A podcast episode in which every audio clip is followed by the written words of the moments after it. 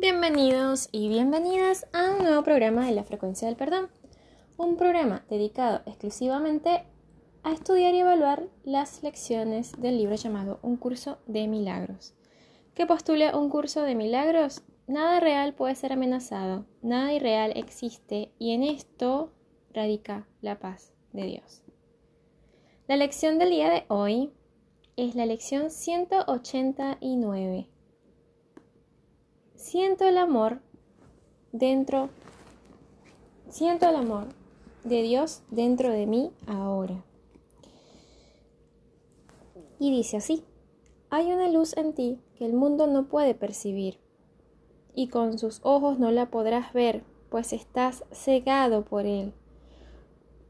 No, no obstante, tienes ojos con los que poder verla. Está ahí para que la contemples no se puso en ti para que se mantuviese oculta de tu vista. Esta luz es un reflejo del pensamiento con el que ahora vamos a practicar. Sentir el amor de Dios dentro de ti es ver el mundo renovado, radiante de inocencia, lleno de esperanza y bendecido con perfecta caridad y amor.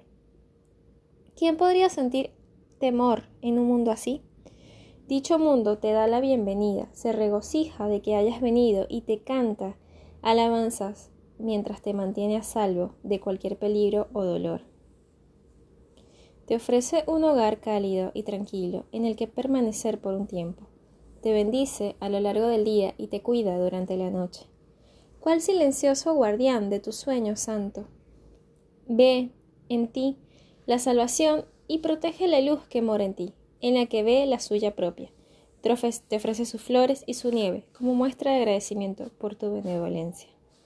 Cuando él dice que hay otro mundo que es con el que no podemos percibir la luz que hay en nosotros, se refiere precisamente al mundo de las ilusiones, el mundo que nos ciega, que nos hace creer que hay enemigos que nos están atacando, que nos hacen creer que hay algo afuera que puede dañarnos eh, o que nos hace ver al otro como, como un enemigo como alguien que, nos, que nos daña.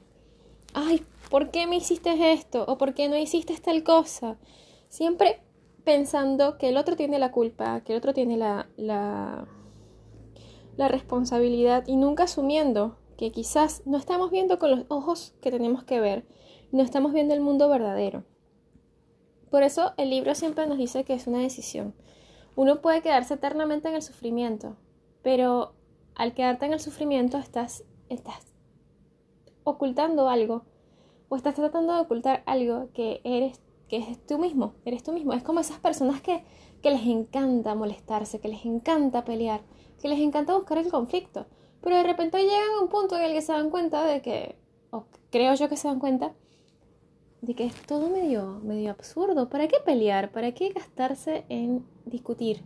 Cuando que las cosas son más simples. Y es eso precisamente, esa luz que mora en ti, que mora en mí, la que nos guía. Y que cuando decidimos verla realmente como es, nos permite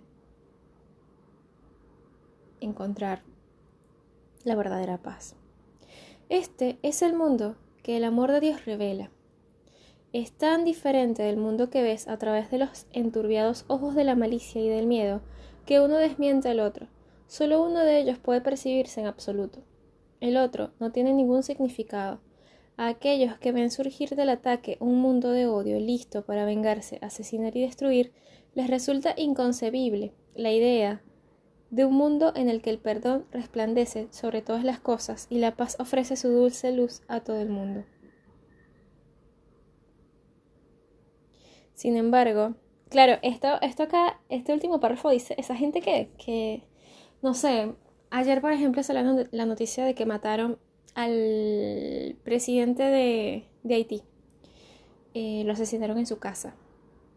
Y bueno, si nos ponemos en el lugar de Haití, obviamente un país saqueado, un país que ha sufrido mucho las consecuencias de, un sistema económico eh, desigual, podemos creer que hay muchas injusticias que están ocurriendo en ese lugar y que de alguna manera hay una sociedad que pide venganza, que pide por un lado, que los otros ataquen a los otros o que estos ataquen a aquellos. Es una sociedad muy, muy, eh, ¿cómo decirlo? Que, que, solo concibe el odio, que solo concibe ver un mundo donde se ve, donde está la venganza, donde se asesina y, y entonces yo supongo que debe haber alguna persona en ese lugar que puede llegar a creer que, que, la idea del mundo en el que el perdón resplandece, en el que esas cosas no suceden, es imposible. De hecho, no voy a ir muy lejos. Bueno, puse el ejemplo de Haití porque está ahorita en un momento difícil. Pero si lo pensamos en Latinoamérica, en Argentina, por ejemplo, hay mucho, mucho odio entre, entre las personas, ¿no? Incluso también mucho desprecio hacia el país. Es como que, no, que cómo vas a creer que este país puede llegar a resurgir, que este país puede llegar a tener algo. Todos nos estamos yendo al mm, todos estamos a mm, y es como que es como que tanta negatividad, tanta tanta ira, tanto odio que resurge, que vuelve a salir constantemente de las personas, que para ellos es imposible, imposible ver un mundo lejos de esas cosas, lejos de tanto dolor, lejos de tanto tanto odio, tanta, tanta miseria, tanto, tanto sufrimiento. Sin embargo, dice el libro, el mundo del odio es igualmente invisible e inconcebible para aquellos que sienten dentro de sí el amor de Dios. Su mundo refleja la quietud y la paz que refulge en ello, la ternura y la inocencia que ven a su alrededor, la dicha con la que miran hacia afuera, desde los inagotables manantiales de dicha, en su interior, contemplan lo que han sentido dentro de sí y ven su inequívoco reflejo por todas partes. Uno se podrá preguntar en este punto, ¿cómo? ¿Cómo hago para encontrarme con ese mundo y hacer invisible el otro? Es muy simple. Primero entender que cada lugar, cada momento está viviendo un proceso de sanación no encontrarte con que eso que está afuera es una, es una ofensa, sino más bien con que es nuestra salvación. Cuando uno logra integrar en la, la polaridad del odio y el amor, ese extremo que no nos gusta, y saber que ese extremo que estamos viendo, ese odio, ese miedo, esa tristeza, está en realidad dentro mío. Cada persona que conocemos en este planeta que sufre, tiene algo de nosotros en sí y nosotros tenemos algo de ellos en nosotros, porque somos uno. Tenemos que dejar de ver las cosas separadas, no porque en China o porque en África estén pasando ciertos eh, sufrimientos, eso no tiene nada que ver conmigo, tiene que ver conmigo, quizás desde este punto o desde esta dimensión no lo podemos sentir y no nos tenemos que sentir mal por eso, tenemos que aceptarlo, responsabilizarnos y sanarlo. Hay una técnica que ya le he comentado antes que es el Hoponopono. Permíteme o permite que la divinidad sane dentro nuestro esas cuestiones que crearon el sufrimiento en el otro. Y a través de cuatro palabras mágicas, como lo son lo siento, perdóname, te amo, gracias, uno va limpiando. Y yo creo, quiero creer que en este mundo, tantas personas haciendo este curso, tantas personas que están buscando de alguna manera u otra limpiar esas cosas, esas energías, estos momentos caóticos, lo estamos logrando. Porque si bien estas cosas están pasando en el mundo y son dolorosas y, nos hacen sentir mal y es parte de un odio, tenemos que pensar que hay, una, hay un opuesto dentro del mundo. Ojo, los opuestos en realidad no existen y ese opuesto que no es real, o sea, que no es que existe un opuesto, a ver cómo lo explico, es en realidad la verdadera, la verdadera postura es el amor. Y lo único que existe es el amor. Entonces, cuando uno sabe que están pasando esas cosas, pero dice, no, pero hay algo mucho más grande que está atravesando todo este odio, que es la luz, que es el amor, que es el perdón. Y ahí tenemos que vibrar con esa frecuencia. Entonces nuestro, nuestro entorno, donde estamos ubicados, nuestra casa, nuestra familia, nuestros amigos, comienzan a mejorar. Comienzas a darte cuenta de que hay, hay un cambio distinto, hay una percepción que se está transformando, hay un cambio que nos hace vibrar en otra frecuencia. Y es ahí cuando todo comienza a tornarse significativo. Porque si nosotros podemos cambiar nuestro entorno cuando cambiamos nuestra percepción, imagínate todo lo que podemos hacer cuando cambiamos la percepción del mundo. Cuando dejamos de ver guerras, dolor y sufrimiento y lo entendemos como un proceso que está teniendo lugar para sanar, para perdonar, para ser la salvación del mundo. Entonces, en ese momento dejamos de sentirnos víctimas del mundo que nos rodea, nos responsabilizamos y ponemos de nuestra parte. Es muy sencillo hacerlo, es muy sencillo y en eso y en sencillez logras reconciliarte. Entonces ya no estás ya no, le das lugar a la crítica. Ya no empiezas a decir, ay, que los políticos no sirven, ay, que no sé quién no sirve, ay, que no sé qué. No. ¿Qué es lo que estás viendo en el político que está en ti? ¿Qué es lo que estás viendo en ese lugar que no te gusta y que está en ti? Sana primero eso que ha creado sufrimiento y luego bendícelo y dale tu bendición. Eso es lo que nos dice esta lección. Dice, siento el amor de Dios dentro de mí ahora. ¿Cuál de esos dos mundos quieres ver? La decisión es tuya, mas debes conocer la ley que rige toda visión y no dejar que tu mente la olvide. Verás aquello que sientes en tu interior si el odio encuentra acogida en tu corazón. Percibirás un mundo temible, atenazado cruelmente por los huesudos dedos y las afiladas garras de la muerte, mas si sientes el amor de Dios dentro de ti, contemplarás un mundo lleno de compasión y amor. Hoy pasamos de largo las ilusiones según intentamos llegar hasta lo que es verdad en nosotros y sentir su infinita ternura. Su amor, que sabe que somos tan perfectos como Él mismo, y su visión, el don que su amor nos ofrece, hoy aprenderemos el camino, el cual es tan seguro como el amor al que nos conduce, pues su sencillez nos protege de las trampas que las descabelladas complicaciones del aparente resonar del mundo tienen con propósito ocultar. Haz simplemente esto, permanece muy quedo y deja a un lado todos los pensamientos acerca de lo que eres y de lo que Dios es, todos los conceptos que tienes acerca de ti mismo. Vacía tu mente de lo que piensa que es verdadero o falso, bueno o malo, de todo pensamiento que considere digno, así como de todas las ideas de las que se sienta avergonzada. No conserves nada, no traigas contigo ni un solo pensamiento. Que el pasado te haya enseñado ni ninguna creencia que hayas aprendido con anterioridad sobre cualquier cosa. Olvídate de este mundo, olvídate de este curso, y con las manos completamente vacías ven a tu Dios. ¿Acaso no es Él quien sabe cómo llegar a ti? Tú no necesitas llegar, saber cómo llegar a Él. Tu papel consiste simplemente en permitir que todos los obstáculos que has interpuesto entre el Hijo y Dios al Padre sean eliminados silenciosamente para siempre. Dios hará lo que le corresponde hacer en gozosa e inmediata respuesta. Pide y recibirás. Mas no vengas.